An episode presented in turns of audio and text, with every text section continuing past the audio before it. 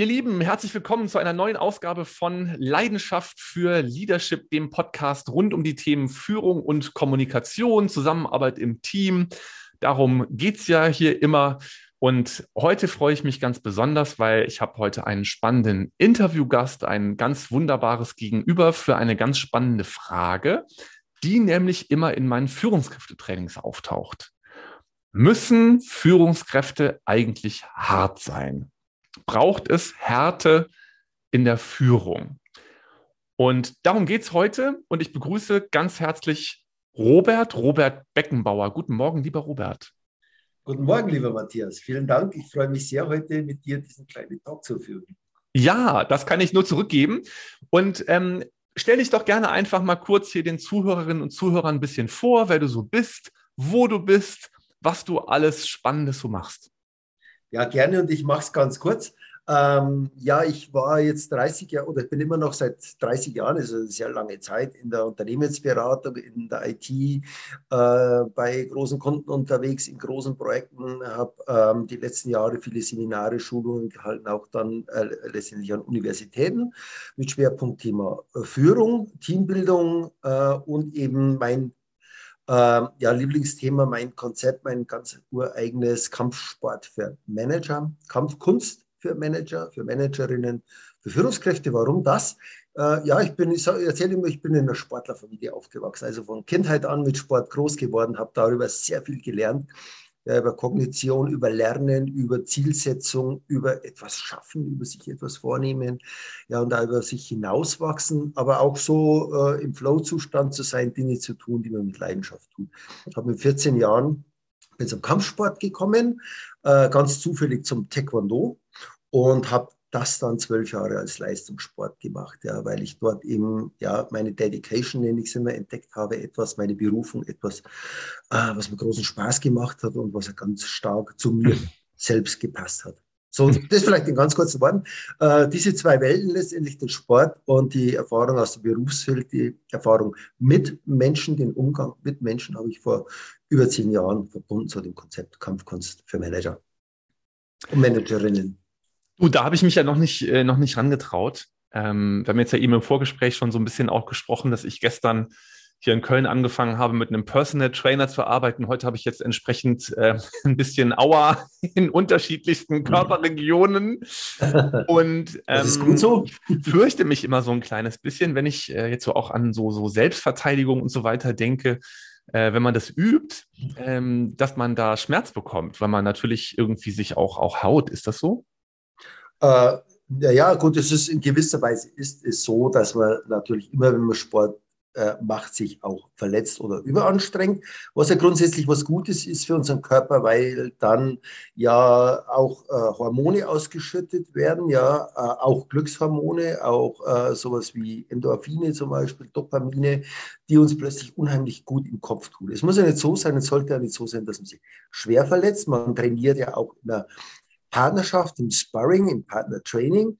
Und jetzt sind wir beim ganz wichtigen Punkt. Wir machen hier die Werte erlebbar, von denen wir in Unternehmen immer sprechen. Also Schmerz an sich ähm, in kleinen Dosen, sodass man es selbst wieder auskurieren kann, ist, sehe ich eher als was Positives.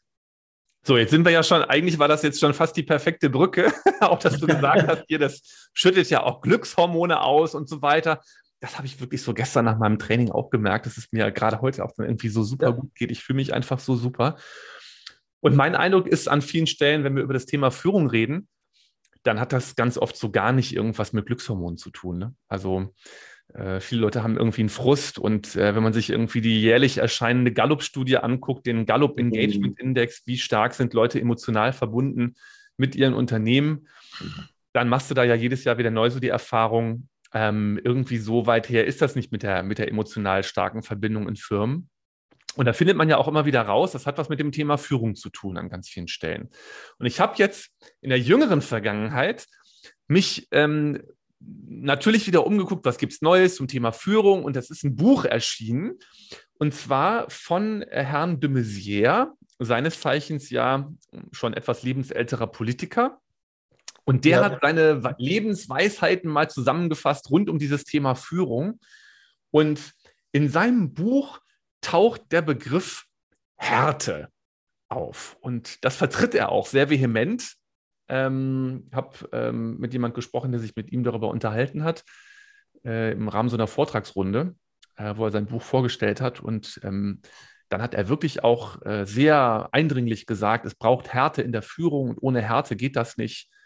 Und ähm, darüber wollte ich gerne mit dir heute mal sprechen, wie du das siehst. Ich habe da natürlich eine Meinung zu, aber erstmal interessiert mich so deine Meinung dazu. Braucht Führung Härte? Wie siehst du das? weiß Gott nicht, Führung braucht keine Härte. Also ganz grundsätzlich, Führung muss natürlich situativ sein und in bestimmten Situationen muss man entscheidungsfreudig und entscheidungsstark sein und das dann durchziehen, vielleicht äh, gegen den Willen der anderen. Ähm, das haben wir ja oft in Projekt Endphasen so, das wir auch im Business so. Grundsätzlich braucht Führung natürlich keine Härte. Und ähm, ich verweise immer auf meine Trainer, die für mich die besten Führungskräfte waren, die unsere Stärken erkannt haben die äh, jeden Einzelnen von uns ganz genau gekannt haben, analysiert haben und aufgrund unserer Stärken dann das Training aufgebaut haben und uns, uns wirklich zu großen Titeln geführt haben auf internationaler Ebene. Das war ein großer Erfolg. Und das ist Aufgabe von Führung. Härte, es ist sehr, sehr schade, äh, milde ausgedrückt, dass man immer noch so denkt und dass ein Lothar de Maizière ein Buch darüber schreibt und das auch vertritt. Wie gesagt, Führung muss situativ sein, aber grundsätzlich muss Führung äh, dem Menschenteam, dem, dem Team, Team dienen. Und es sagte schon der Name Führung. Ich muss die Menschen dahin führen, wo unser gemeinsames Ziel ist. Und das ist ganz entscheidend. Ähm, und es gibt einen meiner Lieblingssprüche, äh, der stammt von Lao Tzu aus dem Dao De Ching, aus dem großen äh, mhm. Buch der großen asiatischen Lehre. Mhm. Ganz kurz gesagt, Wasser ist stärker als Stein. Und wir machen auch in unseren Gruppenübungen genau diese, diese Gedankenspiele. Was verbindet ihr mit diesem Aphorismus? Und letztendlich kann man vielleicht ganz kurz sagen, ein Stein ist etwas, äh, wo man sich festhalten kann, ganz klar, aber es ist irgendwo ein Vorgesetzter, der unbeweglich ist. Wasser führt, Wasser fließt, Wasser setzt Grenzen, Wasser hat aber auch eine klare Richtung. Man kann unglaublich viel dort rein interpretieren. Mhm. Und wenn wir im Leistungssport, egal welcher Leistungssport es ist, hart auftreten, werden wir nicht lange Leistungssport machen können. Und aufs Business übertragen werden wir nicht lang erfolgreich sein weil wir uns verletzen, weil wir uns selbst zerstören, was wir oft gar nicht spüren, weil es ja über einen längeren Zeitraum geht, dass physiologische Prozesse bei uns stattfinden. Es finden Verletzungen statt und wir werden uns langfristig unsere Energie rauben und uns zerstören und nicht mehr leistungsfähig sein. Im Kampfsport geht es darum, so wie wir es trainiert haben, auszuweichen. Und das ist ein natürliches Prinzip, wenn man in die Natur schaut. Ja, es ist eher das Fluchtprinzip als das Kampfprinzip. Äh, äh, vorhanden, weil man sich nicht verletzen will. Und Führung betrifft im Prinzip genau dasselbe. Du, ich habe mir einmal ganz doll wehgetan. Das fällt mir jetzt gerade ein, als ich ja. laufen war. Ja. Und ich persönlich finde es einfach sehr wichtig, so ganz grundsätzlich den Wert Rücksicht. Und ähm, ich habe, glaube ich, da gedacht, mir würde jemand aus dem Weg gehen. Also es waren irgendwie drei, vier Leute, die waren so als Gruppe unterwegs und ich habe gedacht, die machen mir Platz. Und ich glaube, ich hatte es auch ehrlich gesagt ein bisschen darauf angelegt, dass sie mir Platz machen. Und dann musste ich aber in letzter Sekunde, musste ich im Prinzip dann so eine, so eine Drehbewegung machen und habe mich verrissen. Boah, du, da hatte ich Wochen Spaß mit. Und ähm, da dachte ich wirklich dann danach, ähm, wäre ich mal besser ausgewichen. So, und das habe ich so also auch im Vorgespräch äh, schon mal mhm. irgendwann, als wir vorher miteinander gesprochen hatten, auch wahrgenommen mit dem Ausweichen. Das ist ja offensichtlich ähm, äh, gar nicht so unclever.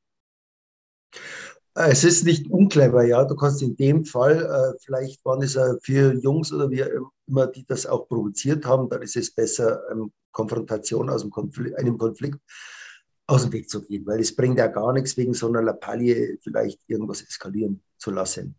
Ähm, das andere ist, da sprichst du einen ganz wichtigen Punkt an, den ich auch sehr spannend finde. Man kann natürlich nicht immer ausweichen, nicht mhm, immer eben. nachgeben, mhm. aber das kann ich durch eine Aura erzeugen.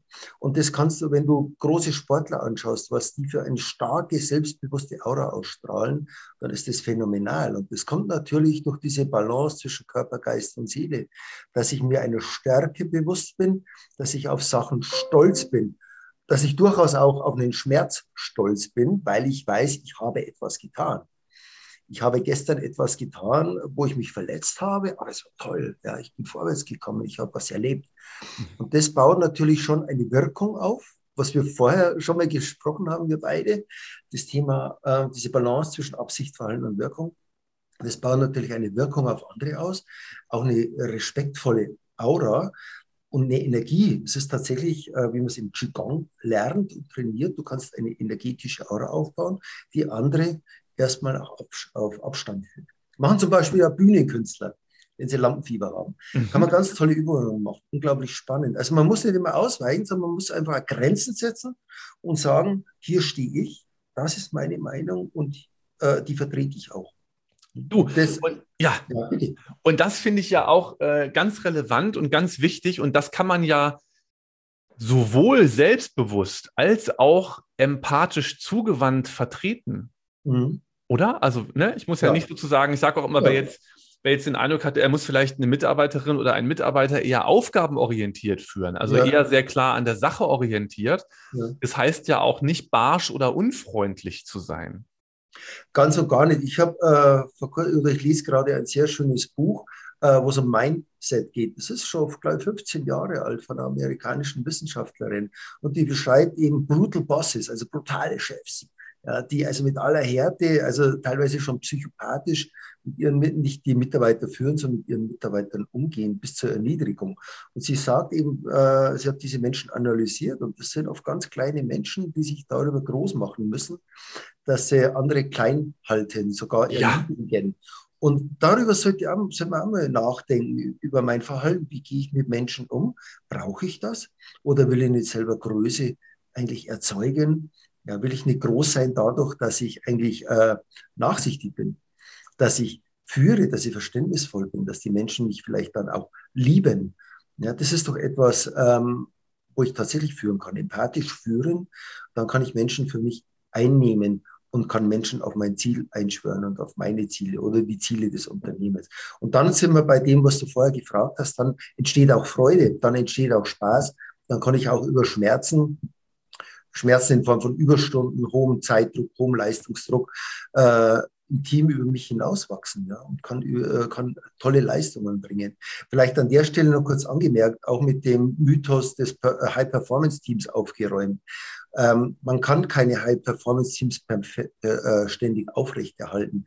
Das haben wir doch im Leistungssport auch nicht gemacht. Das ist ja gar nicht möglich. Du kannst nicht täglich High-Performance bringen, da würdest du dich komplett auslaugen. Sondern die Führungskraft muss in der Lage sein, eine consistent Performance, nenne ich es immer, zu erzeugen. Mhm. Mit Peaks natürlich, wenn es notwendig ist. Aber nicht ständig. Und darum stört mich ja dieser Begriff des Sprints, im Scrum, im Agile so, weil du nicht permanent sprinten kannst. Das ist auch nicht nur eine physische Sache, sondern auch eine mentale, belastende Sache. Ja, man braucht auch mal Pause. Genau.